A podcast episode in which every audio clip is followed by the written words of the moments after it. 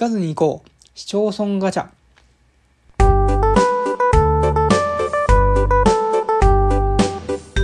始まりました。えー、聞かずに行こう。市町村ガチャのお時間です。この番組は全国1741市町村からランダムで1市町村を選び、勝手にその町の情報をお届けする番組です。今まで知らなかった市町村の旅をお楽しみください。はい、えー、前回に引き続きですね、あの、私、あの、一人喋りとなっております。ともくんファンの方は申し訳ございません。あの、もうしばらくお待ちいただきたいですね。もうしばらくお待ちください。はい。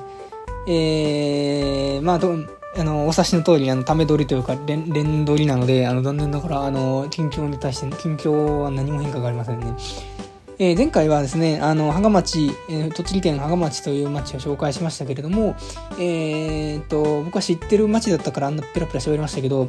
今回は、えー、新しい、あの、全く知らない町を引くかもしれませんね。えー、その場合は、あの、全然喋れない回になるかもしれないので、あの、覚悟しておいてくださいね。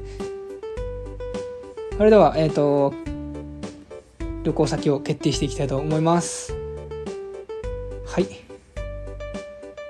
はい、えー、北海道留萌市でございます。北海道留萌市。あの、僕は行ったことはないです。行ったことないですけど、えっ、と、まあ、知識としてある程度知っていることがあって、えっ、と、あれですね。北海道の、まあ、肩の部分といいますか、あの、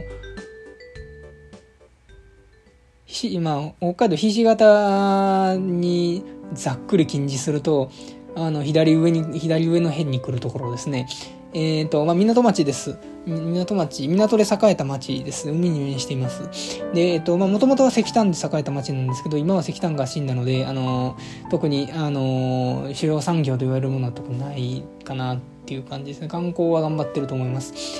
えー、という感じのところですね。行ったことはないんですけど、あで最近あれですね、あのそこに至る鉄道が、あのそこに至るというか、そこを通る鉄道が、あの、あのあれですね、部分廃止になったので、今、ルモイが終点になっています。ルモイまではまだ行けます。っていう感じですかね、僕の事前情報としましては。はい。えっ、ー、と、まあ、全く知らない市町村ではなかったので、あの、安心して喋っていきたいと思います。えー、それでは、えー、まずはですね、あの、Google 前に、あの、Google マップ、Google, Google 前に、検索をする前にルモ、あの、マップを見ていきたいと思います。はい、ルモイ、あ皆さんルモイってわかり、わかりますか？漢字。あまあ、漢字わからなくても多分、あの、出てくると思うんですけど、変換で。とどまると燃える、あの、あれですね。あの、オタク、オタク的な萌え、まあ、本当は本当は違いますけど、あの、草が生える方の萌えですね。で、ルモイと読みます。で、これで検索していただくと、えっと、出てきます。あの、僕がしゃべったようにですね、あの、ひし形、ひし形の左上、左上の辺といって、まあ大体そういう感じなんですけど、ですね。で、あのー、さ、あの、前回も言いましたけど、航空写真にしてみてください。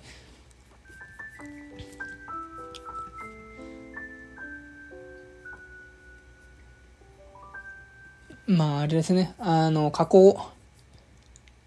留萌川という川の河口に位置する港町というところですね昔は石炭で大幅に栄えていたというのが信じられないぐらいのこあのこじんまりとした町だということがあの見ていただけるかなと思うんですけどそうまあねその港が栄えていたというあの痕跡は見られるんですけど今はそのまあ立地の割に人が住んでるなというのは確かに思うんだけどね。あの、もう少しあの画面を引いていただけるとわかるんですけど、あの、平地じゃない、平地から遠いんですよね。あの、石狩平野というのが、あの、石、あの、札幌を含めて北海道の、まあ、すごく広い平野としてあるんですけど、そこから少し離れて山を越えた先にある感じですね。石狩平野はすごくね、あの、まあ、いろいろんな意味で、あの、まあ、いろんな意味で豊かではないけど、まあ、田んぼもあるし、あの、経済的にもかなり、ね、川も、でかい川もあるし、石狩川があるし。留萌のまで行くと、もう本当に山、山の際まで家があって、で、平地がすごく狭くてっていうのが、あの、あまり立地的にすごく、あの、まあ、いろいろできそうにはないなということが見てわかるかなと思います。そのこだら昔はここから石炭を積み出していたという石炭で栄えたあの港の一つですということで、まあ、港町ですねうんそれそれしかわからないただねこの Google マップであの見ていただくと分かるんですけど、留萌新興局っていう表示がね、あの近割と近づいていくとあるんですけど、これ要するに新興局の所在地なんですよね、ここ。新興局って皆さんお分かりでしょうか？あの、まあ、北海道ってクソ広いので、あの、都道府県としては一つなんですけど、あの、都道府県が、えっと、持っている裁量というか、持っている、あの、担っている業務の都道府県庁がですね、担っているうちの業務のあの一一定一部をですねあのもうちょっと狭い範囲で市より広いけどあの都道府県より狭い単位であの分けてあの実施しているっていうところがあってそうあのだからあのエリアがね都道府県と市町村の間にもう一つあの公の区切りがあるんですよ振興局っていう呼ばれるんですけど、まあ、その留萌振興局と呼ばれる、えーと、振興局、まあ、エリアの中心ではあるということですね。あのそれは一つ紹介しておくべきかなと思いますけど思いましたので喋りましたはい。では、えっと、まあ、地図はこの辺にしてですね、観光協会のページに行きましょう。市町村じゃなくて、あの役場のページじゃなくて観光協会にしましょう。で、見ていただくと、飲食、宿泊、お土産、暮らし、留萌巡り、年間行事ということで、えっ、ー、と、まあ、綺麗に写真で分けてくださっていますね。まずは留萌巡りからいきましょうか。ここは。施設の紹介っていう感じか。えー、留萌市海の古まあここにあの留萌巡りはあれですね。名所というか名所かな。そう名所がいくつかあの並んあの列挙されているので一つ一つ詳細を見ていこうかなと思います。さっき石炭しかない、石炭の後しかねえやんみたいなことを言ってしまったので、あの、今何があるのかというのをお伝えする責任があると思うので、お話をしていこうと思います。まず一つ目、留萌市海の里館。えー、っと、何があるんでしょうか？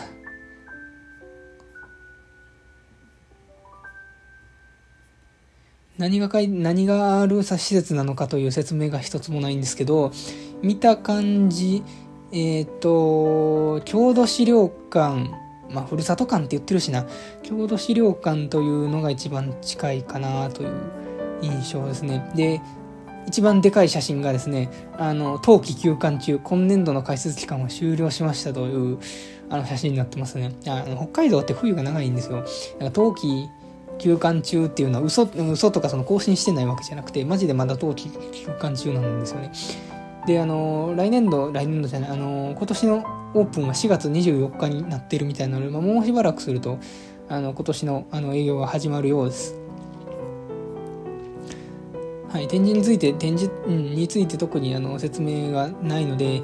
あの、まあ、郷土資料館っぽいなという感じですね、はい、レンタサイクルをここで借りられるようです、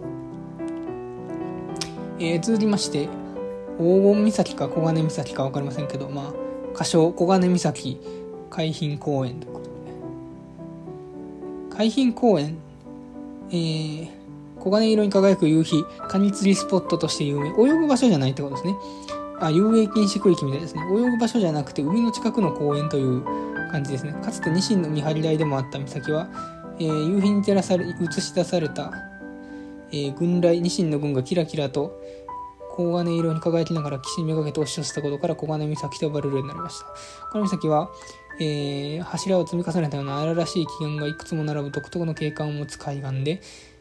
沖に沈む夕日は全てのものを染め尽くし、その眺めは日本一の落葉と訪れる人を感動させています。写真に夕日の写真が出てるんですけど、えー、かなり綺麗ですね。かなり綺麗です。日清寮か。石炭の積み出し港より前は多分前というかの他にニシン漁で栄えてたんですね。まああの北海道のあの北北西？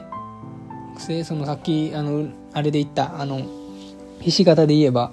あの左上というあの辺って全部ニシンがすごく栄えてた場所なんですよね。あの小樽とかもそう小樽とか余市とかあの辺もそうなんですけどニシン漁はまあ今はもうほとんどしてないと思いますけどそうそれも有名それはもうあのもうちょっと広域です有名な話ですね。で例によって冬季休館冬季閉鎖中ということで4月24日からえー、っとまあじゃあ冬季閉館で閉鎖中はトイレが公園なんで、まあ、開かれてはいますけどっていう感じかな。はい。綺麗なあのー、夕日が見える公園があるということ次にゴールデンビーチルモイこれは海水浴場ですね。北海道で海水浴場っていつ行ったらちょうどいいんでしょうね。あのー、こない僕はあのこの間この間あのー、前の夏にあの北海道に夏お盆に行ってるんですけど寒くてあの雨の雨降ってたんですけどガタガタ震えてたぐらい寒かったんで北海道であの海水浴するって道民は寒さに強いんやなという感じですね。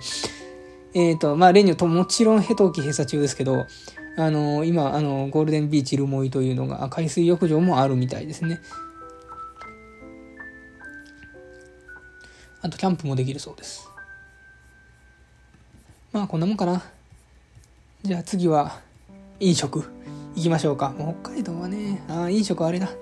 飲食の紹介じゃなくて飲食店のページでした。スルーですね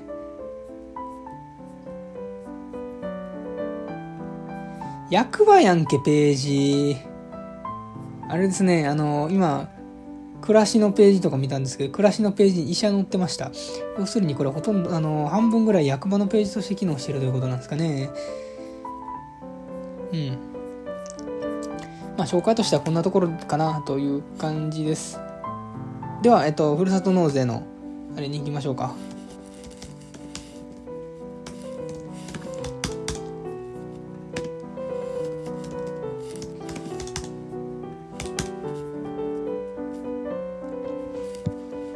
芋石の人気ランキング、えー、数の子やこだわりの松前漬け。数の子の、えー、漬漬物っていうんですかね。数の子のあの加工品と、えー、低温熟成塩たらこ。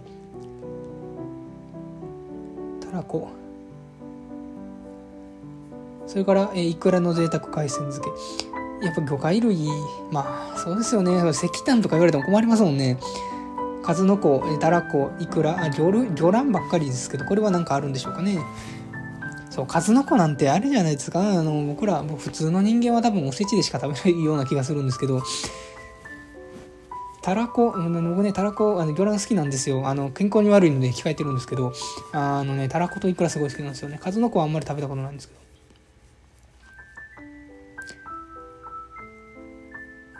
あとはボタンエビ、タコ、ニシン、けあなんか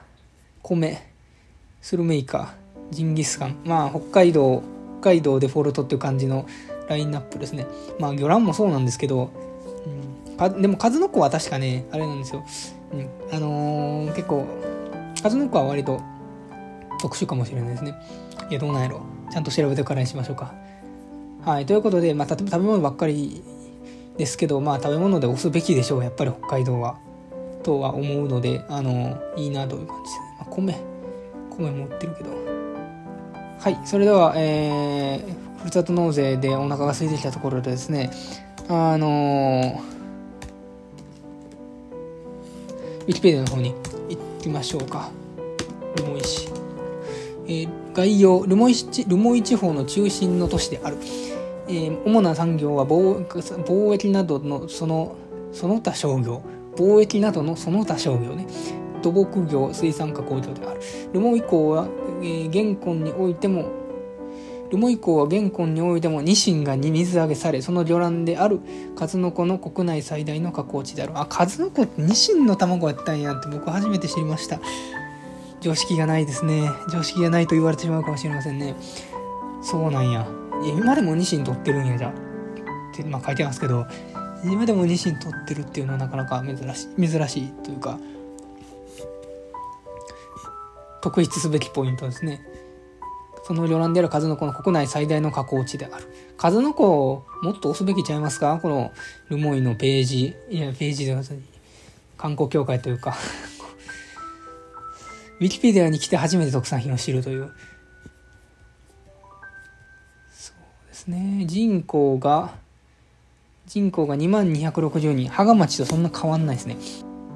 あとはそうですね。江戸時代まではアイヌと日本人が混在。明治期にニシン領の北上に伴い漁村として日本人の村が次第に点在。明治になってニシンが、ニシン領が発達した場所だということですね。で、大正に入ると、えー、炭鉱が発見されて流星を極める炭鉱の町になったということですね。昭和22年頃に留萌本線、羽幌線等々の鉄道路線が留萌に乗り入れしていた。まあ、要するにその鉄道、まあ、石炭のための鉄道がたくさん引かれていたということですね。羽幌線もほんまそうですし、羽幌線なんて今もないですけどね。で、昭和42年頃に炭鉱が閉山して、それからはあの急激にあの経済が衰退していったというような町みたいですね。でとうとうあのルマイ本線ルマイ本線まあ鉄道その石狩平野の方から伸びてる鉄道なんですけどそれもあの部分配信になってルモイが終点になってしまいましたというのが2000何年だから4年かそれぐらい前だったと思うんですけど、2016年廃止ですね。だから4年ほど前で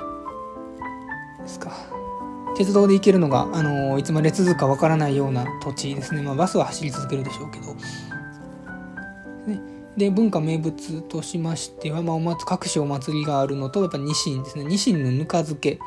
えー、見かきニシンニシンの干物のことですあと切り込み切り込みとはそうニシンニシンの食べ方といえばニシンそばですけどニシンで思い出したんですけど、そう、うちのバイト先ニシンそば出しててね、すごい美味しかったんですけどね、あの、全然値段があの取れない、上げられないので、あの、ある時配信になりました。悲しい。というぐらいのことですね。というぐらいですね。はい、ルモンシンについて、あの、喋ってきましたけれども、いかがだったでしょうか？えっと、ニシンと炭鉱で栄えて、えーと、衰退したというところです。あの栄枯盛衰の様子があの特にあのふるさと資料館あのふるさと館でしたっけ？が、まあ、4月に行ったら開くのであそこ見たらすごくねその栄枯盛衰といいますかあの悪く言ってんじゃないですよ栄枯盛衰というかあのこの町がどのようにしてあの栄えて栄えた頃はどんな感じでっていうのがすごくねあの分かるかもしれないので是非ね足を運んでほしいところだなと思います。今のところまだアクセスはできるのであの鉄道でのアクセスができるインフラが一応残ってるので是非ねこの鉄道が留萌本線が残ってるうちにあの行っていただきたいなと思います。僕も行きたいですね是非でアクセスの話をしましたのであのアクセスの話しますけどえっと札幌から鉄道かバスですね。高速バスがあると思います。で鉄道で行くなら深川まであの札幌なり空港からあの深川まで函館本線北上して深川で乗り換えてという感じかな。はい。はい、ただあの鉄道で行こうという方はですねあの非常に本数が少なくなっておりますのであのそこだけご注意ください。あのまさかその北海道であの東京都心とか大阪都心みたいな感覚でいる人はいないと思うんですけどあの岡山や広島とかよりも岡山や広島とかあの滋賀とかよりも全然本数少ないのであのご注意ください。1時間に1本とかそういうレベルだと思いますのでしっかり計画を立ててねあの行ってください。あの帰れなくなっちゃうのでその日に気をつけましょう。でぜひねあのやっぱりこれはなんか最果て感がすごく強い土地だと思うのでぜひ泊まってほしいです。あの日帰りするには少しもったいないかなというところ夕日のねスポットもあるぐらいですから夕日はぜひ見ないとね日帰りだとなかなか夕日見れないですしあのぜひ泊まっていただきたいなと思います。そうですね。でぜひねあの数の子せっかくの機会ですから、まあ、縁起物ですしあの数の子も食べてニシンニシンねあのあの産地として食べれるとこ珍しいですから珍しいのかあのあんまり聞かないので